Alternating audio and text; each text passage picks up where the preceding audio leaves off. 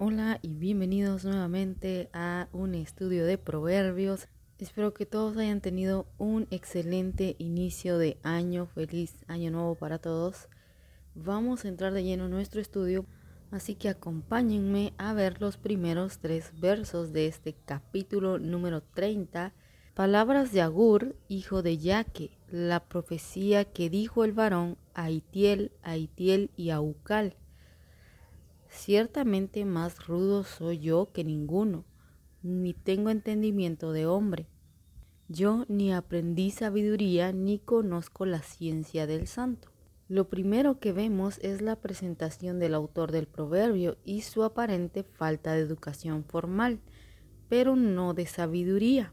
Para empezar, vemos que reconoce su inferioridad comparada con la grandeza de Dios. Este hombre se describe a sí mismo como el mayor de los tontos. Es casi como un animal, en pocas palabras. Repite el grado de ignorancia que posee frente a la grandeza y majestad de Dios. Después muestra el grado de conocimiento que tiene, incluso diría superior a lo que se ha venido viendo en estos capítulos. Veamos el verso número 4. Dice, ¿quién subió al cielo y descendió? ¿Quién encerró los vientos en sus puños? ¿Quién ató las aguas en un paño? ¿Quién afirmó todos los términos de la tierra? ¿Cuál es su nombre y el nombre de su hijo si lo sabes?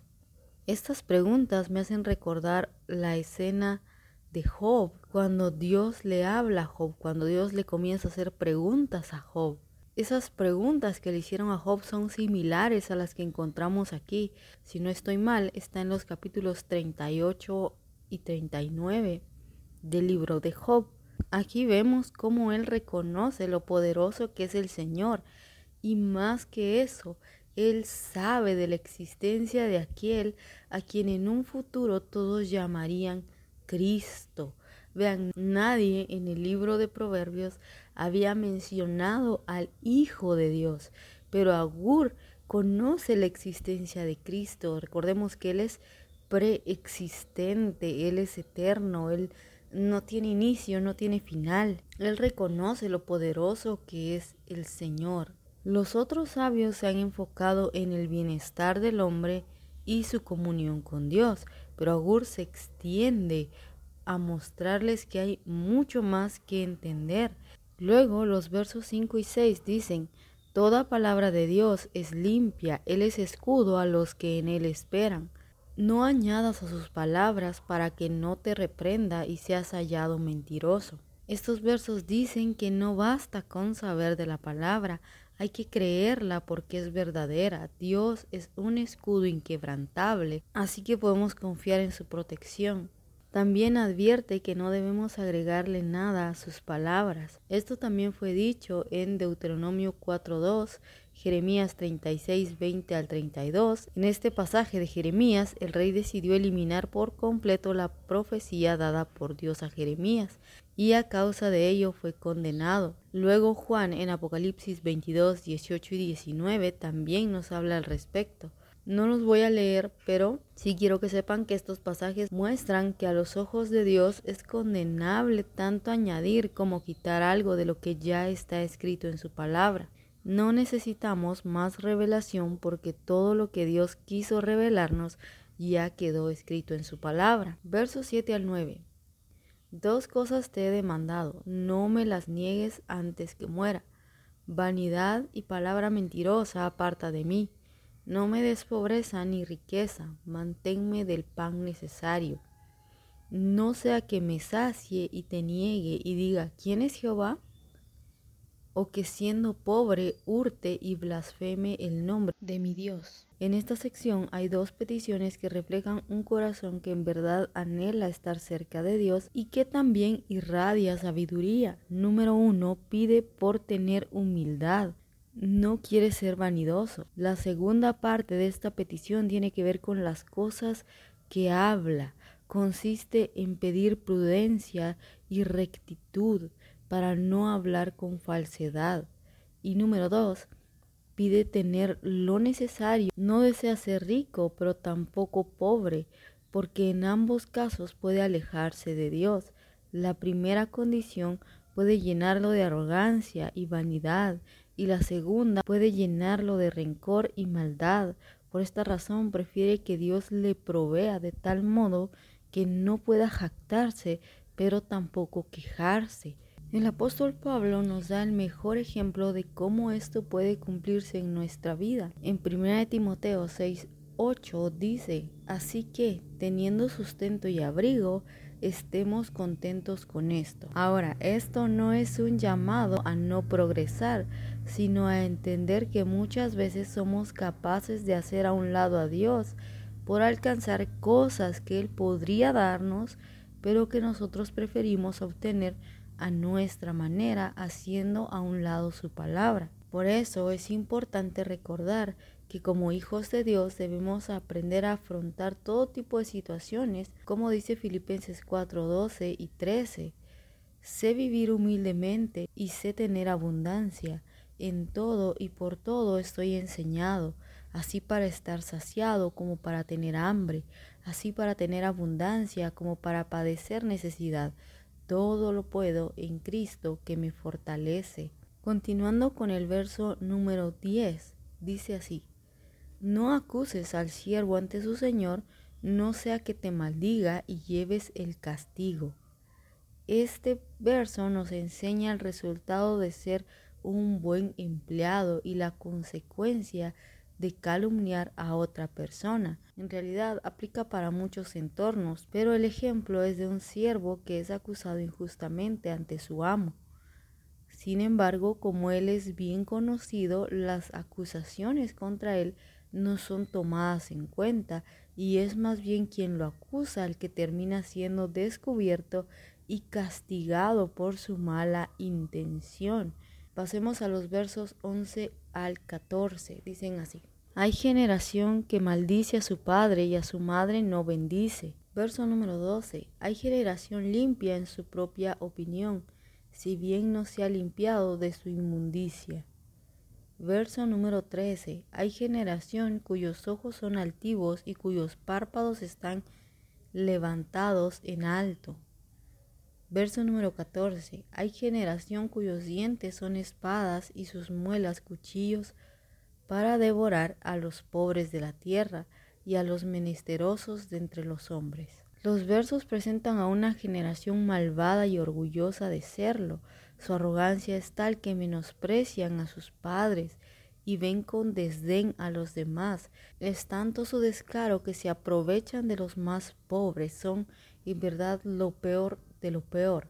Pablo también habló de ellos en Romanos 1.30 y 1 Timoteo 3.1 al 5. En este último se ofrece una lista de características de ellos el apóstol le dice a Timoteo que los evite, o más bien que evite ser como ellos.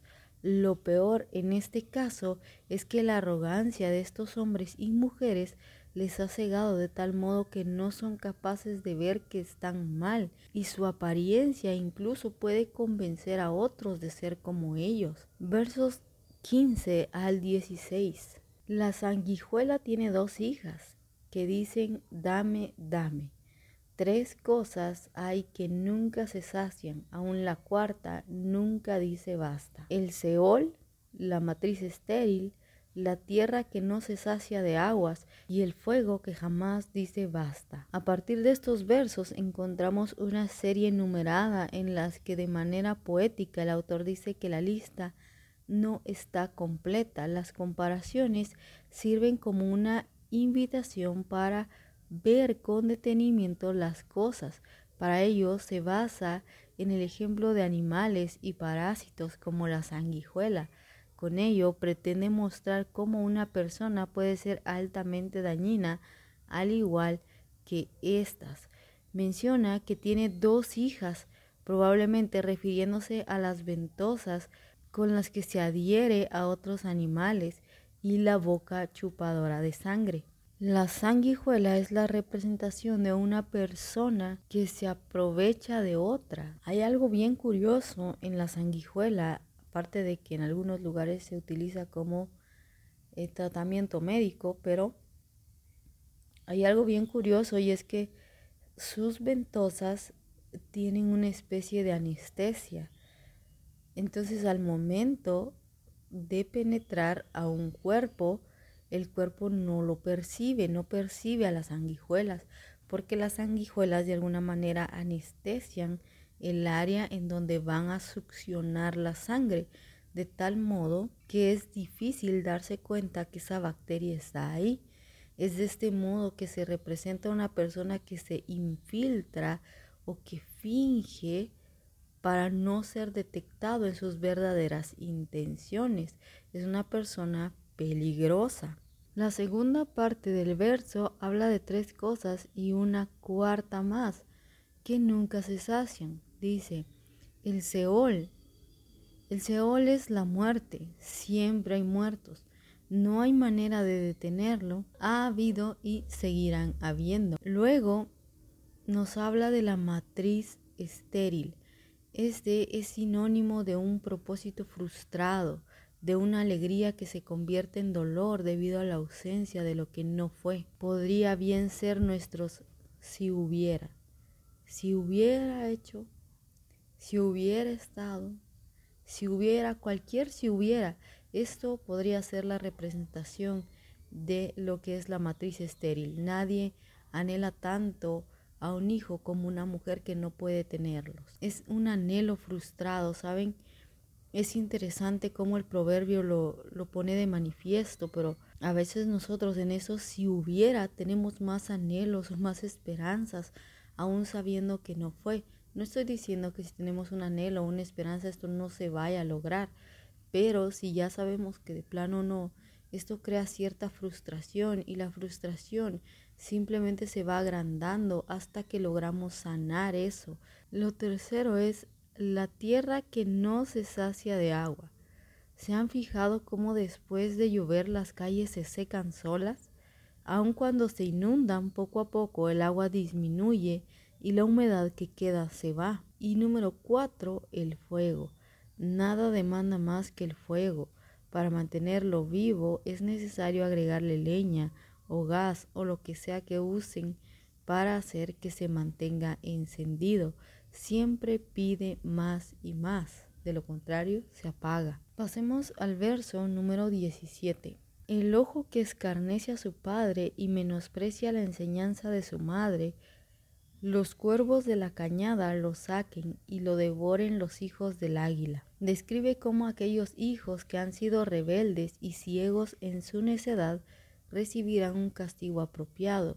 Dicho con una forma poética, muestra lo doloroso del castigo en relación a la edad y el área geográfica en la que se desenvuelven las aves descritas, es que los cuervos de las cañadas son los más voraces y las águilas jóvenes huelen con mayor facilidad un cadáver y lo primero que sacan son los ojos.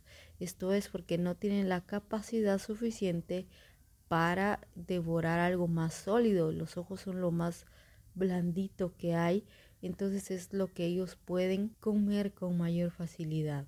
Ahora el punto aquí es que cuando alguien muere normalmente es enterrado, pero esto expresa una muerte prematura, quizá imprevista, o una situación en la que se queda vulnerable ante las inclemencias de la vida, siendo destruidos por su propia falta de conciencia. Un ejemplo bíblico de cómo esto pasa es la historia del hijo pródigo. Cuando el hijo pródigo arrebata lo que le pertenece según él, se vaya al principio todo es fiesta, todo es alegría, todo está bien, pero cuando pasa el tiempo, el hijo se queda sin nada el hijo termina en la calle como un vagabundo, el hijo termina comiendo comida de cerdos. Díganme si no quedó así expuesto ante las inclemencias de la vida, si uno no sabe trabajar ni sabe hacer nada, solo sabe ser grosero y abusivo con sus padres, pues ¿qué más va a ir a hacer afuera, a la vida real, al mundo donde el Netflix no se paga solo, donde las los celulares son más caros que, el salario de una persona. Esto es a lo que se está refiriendo el proverbio. El proverbista tiene muy claro que un hijo que menosprecia a sus padres, que trata mal, que se jacta de ser superior, pero que en realidad no tiene mucho conocimiento, ni mucha experiencia, ni muchas habilidades, ni cualidades, terminará sucumbiendo en esta sociedad y probablemente como el pródigo en una situación deplorable. Ahora continuando con los versos 18 al 20 dicen de la siguiente manera. Tres cosas me son ocultas, aún tampoco sé la cuarta, el rastro del águila en el aire, el rastro de la culebra sobre la peña, el rastro de la nave en medio del mar y el rastro del hombre en la doncella.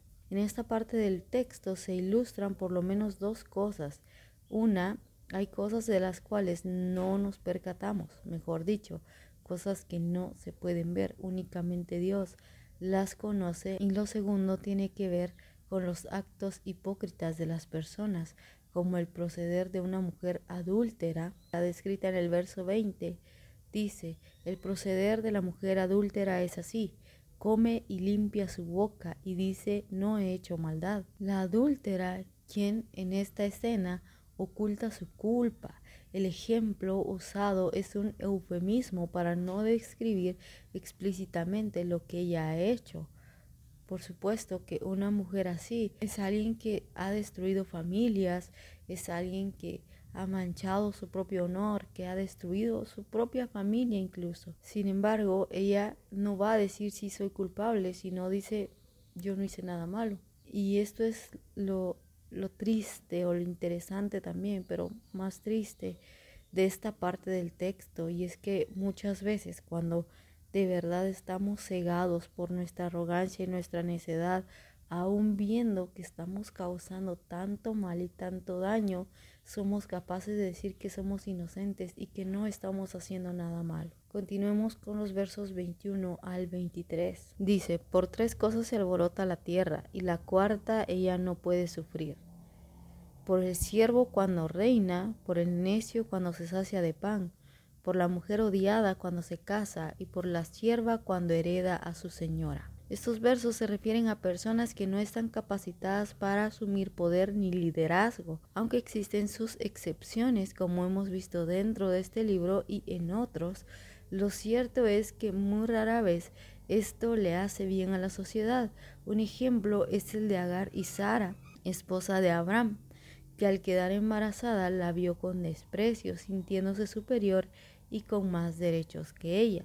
Lo que puede apreciarse en los versos es el grado de injusticia que puede verse en la vida. La gente necia a veces parece ser recompensada. No obstante, al decir que esto es insoportable, también tiene que ver con que a Dios no le gustan las injusticias y Él no tolera este tipo de cosas. Así que Él es quien imparte justicia y quien vuelve a poner todo en orden.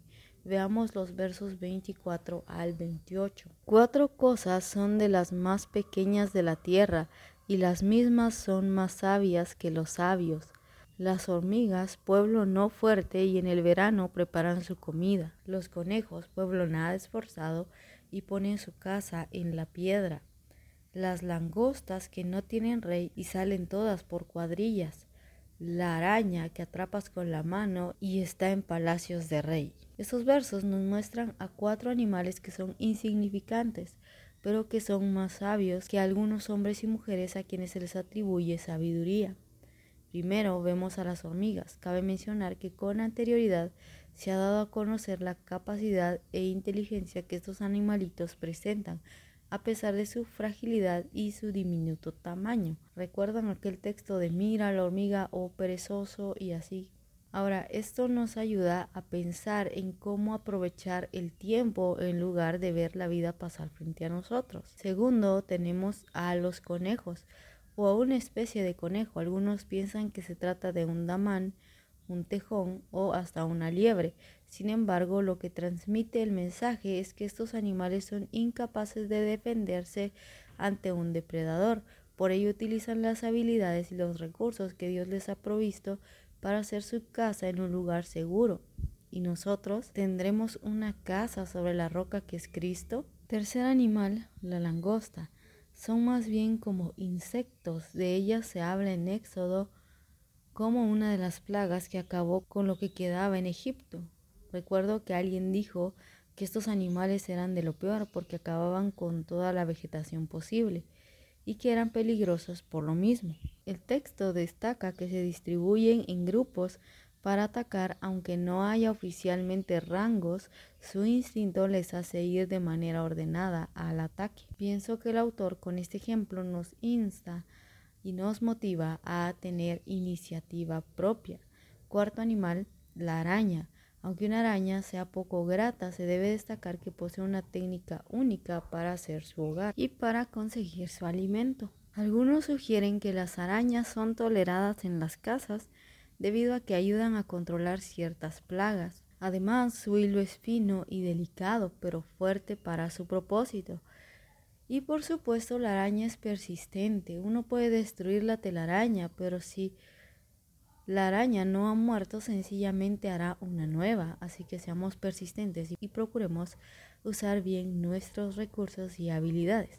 En conclusión, el tamaño, la edad y el físico no tienen nada que ver cuando de sabiduría se trata. Versos 29 al 31. Tres cosas hay de hermoso andar y la cuarta pasea muy bien el león, fuerte entre todos los animales, que no vuelve atrás por nada, el ceñido de lomos, asimismo el macho cabrío, y el rey a quien nadie resiste. Los tres animales y el rey aquí mencionados son figuras de autoridad y de quienes las personas han visto como alguien sagaz. Por su parte, el león es determinado, él no retrocede en su andar. El ceñido de lomos es la forma más literal de traducir, algunos piensan que se trata de un gallo, ya que así es como se tradujo en otras versiones de la Biblia, pero la palabra hebrea solo tiene la idea de un animal veloz de cintura delgada. Sin embargo, el gallo tiene sentido debido a su autoridad y orgullo entre las gallinas. Si nunca han visto cómo se comporta un gallo, los invito a investigar, pero generalmente son dominantes y posesivos. El macho cabrillo es capaz de huir entre los peñascos cuando es perseguido aún por un cazador muy hábil. Y por último, un rey justo que en la guerra obtiene la victoria. Esto le hace tener admiración de su pueblo.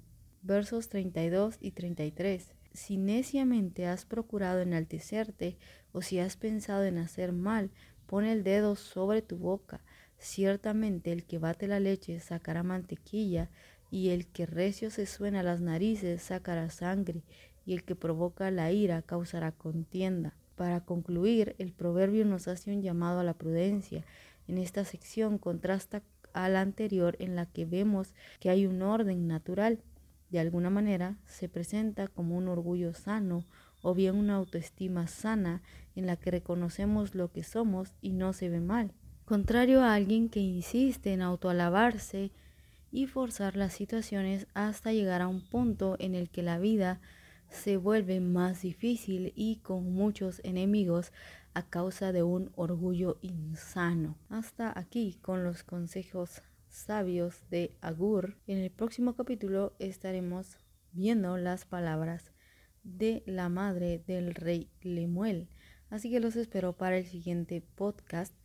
Y les reitero la invitación a que si tienen algún comentario, si tienen alguna sugerencia, alguna duda de un tema que pueda tratar en estos podcasts, pues ahí les he dejado el link de la página o bien pueden mandar un mensaje de voz a través de la plataforma que les permita hacerlo. En mi caso es Anchor, pero si ustedes escuchan desde otra eh, y les da la opción de comentar o de mandarme un audio, también pueden hacerlo. Siéntanse la libertad de sugerirme algún tema que podamos tratar en estos podcasts, como les había mencionado antes. Yo voy a estar trabajando un estudio en el Evangelio de Marcos y volveré a subir después de Proverbios 31, volveré a subir contenido hasta el 15 de febrero.